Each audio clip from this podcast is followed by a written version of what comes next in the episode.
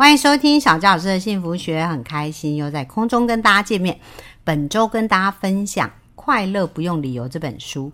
其实我们上个礼拜跟这个礼拜连续两周都分享这个主题。那这个主题真的很重要，因为现在很多人啊会有这种情感的梳理啊、人际关系的梳理啊，甚至在网络上呢有很多诈骗这样的一个状况发生哦。那接下来就要谈到说，在快乐不用理由里面呢，有一个非常重要的关键，就是要培育滋养人际关系。所以人呐，这件事情虽然有一点复杂，可是人也非常重要，它是快乐里面一个很重要的主角。那在书中里面有特别提到啊，就是这个人际关系就像花园一样，如果我们这个花园要长得又美又好又健康，是不是要定时的除草整理，对不对？然后能够给它施肥啊，常常的去整理它。所以人际关系也是这样子，我们要去好好的去经营，非常的重要。那在书中里面有特别提到，就是说快乐研究之父爱德华迪纳。跟正向心理学之父马丁塞塞利格曼在二零零二年进行一项研究，把焦点放在两组人身上。快乐的标准测量中最高分跟最低分的人，他们发现快乐组共同的特征就是不快乐组的人的缺乏是什么呢？就是有值得信赖跟亲近的人际关系，所以快乐组的共同，他们都有值得信赖、亲近的人际关系，而不快乐的人呢，他们都缺乏这一个部分。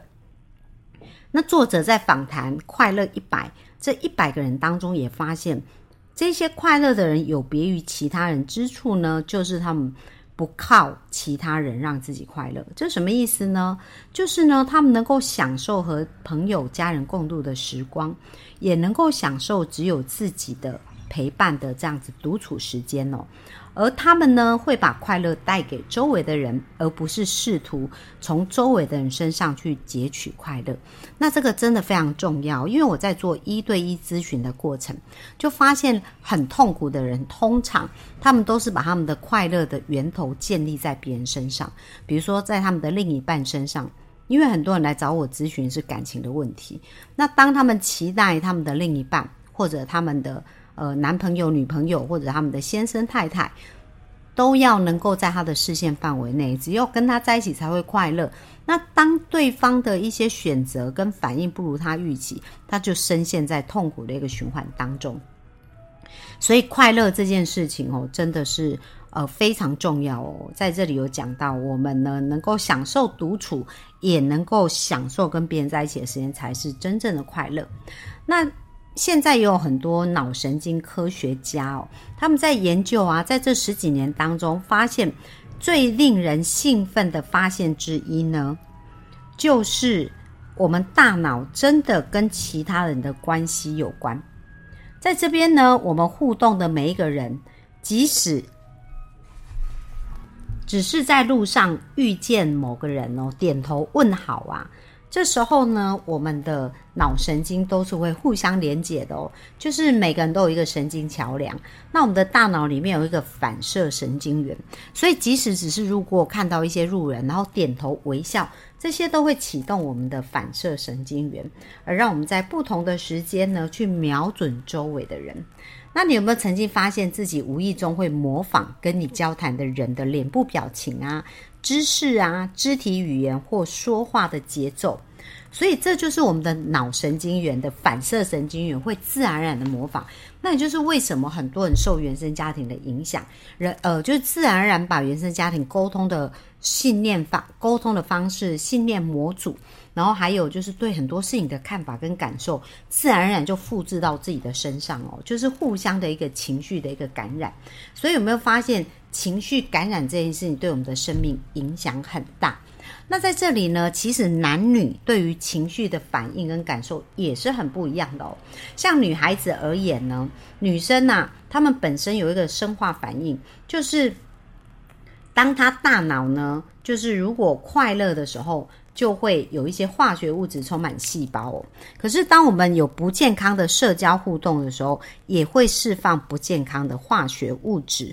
所以生化反应呢，让女性啊比男性。更有可能寻求跟他人的关系连接。为什么？因为呢，男性在有压力的时候，他释放的是肾上腺素跟皮质醇，可是女性呢，却比较更常释放的是催产素。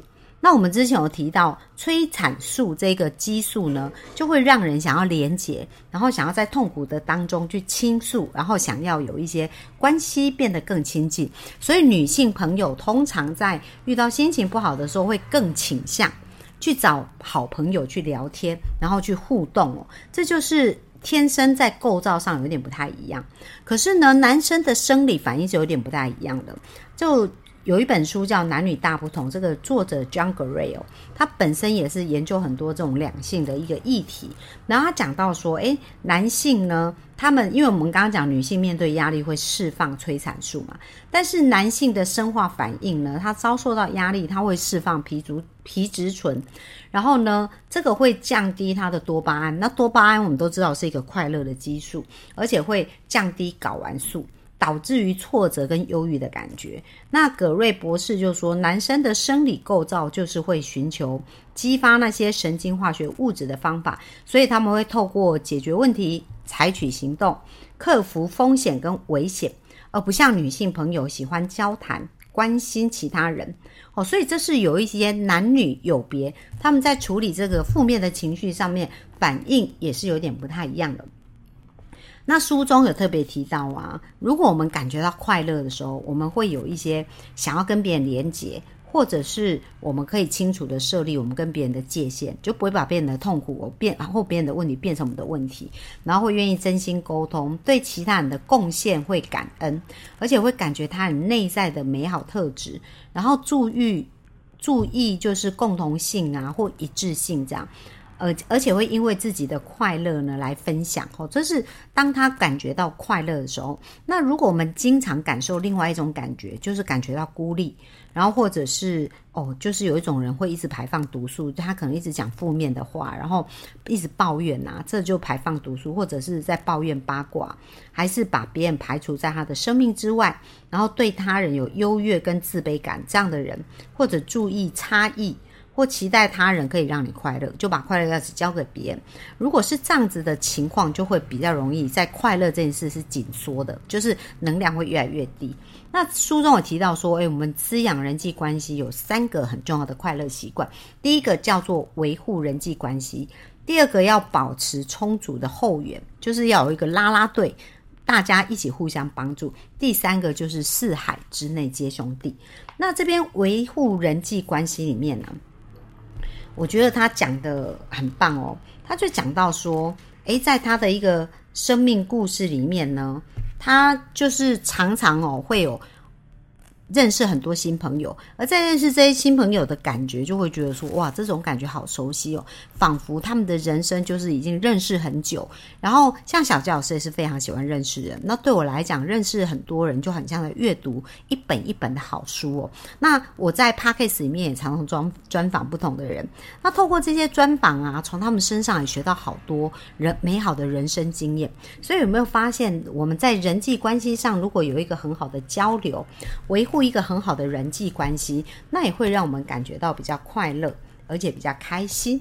哦，所以这边也有讲到说，我们呢，如果我们的情绪免疫力要增加的话呢，我们可以做到三点来增加我们的情绪的一个免疫力。第一个就是要打破连锁效应，就是我们刚刚讲的，我们的反射神经元呢，对某一些反应会有一些固定的反射动作。比如说，如果你要跟家人沟通，那平常你们的沟通模式都非常紧张，而且很容易争吵。那你就要先打破这样子的一个惯性，打破这样的连锁反应。下次你要去沟沟通之前，先想象他很可爱的一面，好，然后想象他在讲话的时候很可爱的样子，把它变成卡通人物啊，米老鼠的耳朵啊，唐老鸭的嘴巴。所以虽然他在抱怨或者讲负面的事情的时候，诶，你也突然就觉得放轻松了。为什么？因为你打破你原来对他的惯性跟想法了。那第二个呢？他讲到要能够。放置一个隐形的樊篱，就是说，如果我们面对我们很亲爱的家人，他们一直在播放毒素，就是可能都是负面表述加很多负面，那我们因为家人的关系，我们没有办法离开嘛。可是我们可以想一个隐形的防护罩，把我们防护起来。所以他讲他的，但是这一些事情并不会影响到我们，因为我们有一个防护罩在保护我们。那第三个呢，就是要。尊重别人的人生哦，而不是试图想要用自己去强迫对方改变。就是说，觉得什么才是对他好，希望他变成怎么样。其实说实在的，每个人想要把自己人生过成怎么样是他的选择。那除非他真的愿意改变，我们是可以协助他。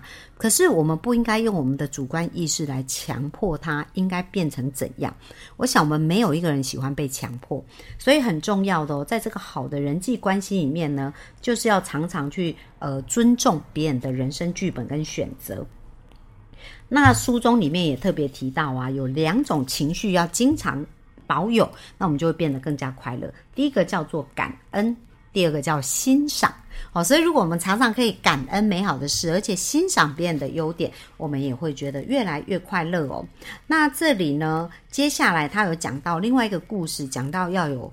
充足的一个后援哦，所以有后援团队是非常重要的。那书中提到一个故事，我觉得蛮感动。这个故事就讲到有一个。女生陷入爱河，然后就觉得哎，这个男生真的非常的棒，所以他们认识虽然时间很短，然后他们就结婚了。结果结婚以后啊，这个男生的确也是蛮尽责的，在工作上很认真。可是他生命有一个习惯，就是会酗酒。到了晚上的时间，他就会喝得烂醉如泥。那其他他清醒的时间，跟他太太在一起都非常好，在工作他也能够很好保持清醒。可是就是晚上这段时间，他酗酒，他太太越来越受不了。那他太太就是。有试图沟通，他先生不接受。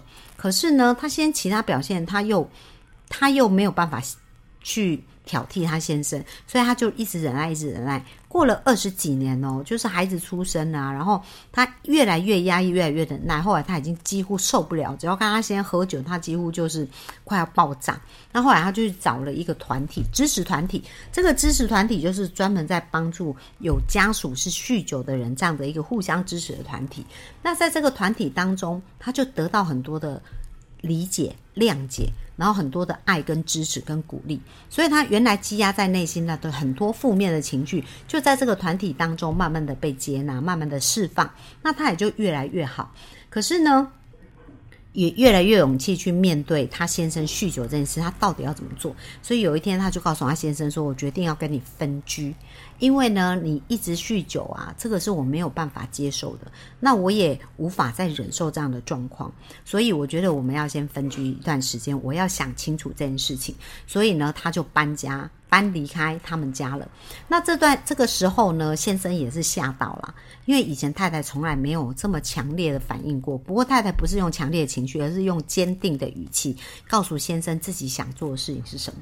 那因为这样子的一个分隔哦，让先生开始很认真考虑这件事。太太并没有去强迫先生说你要。戒酒或怎么样，太太只是很清楚知道自己要的方向是什么，而很清楚的表达给先生知道。那这时候反而先生他就开始清醒喽，而且他后来去参加了戒酒的这样子一个团体。那等到太太分居回来以后呢，先生就告诉太太说，他他想要在为我们这段婚姻努力，而且他他已经去参加这个戒酒。的一个团体，他事实上他已经准备好要戒酒，那他请他太太再搬回来，所以当他们达成协议啊，搬回来重新开始的时候，从那一天开始，他先生就真的完全戒酒，到现在他们已经结婚五十几年了，感情都还非常好。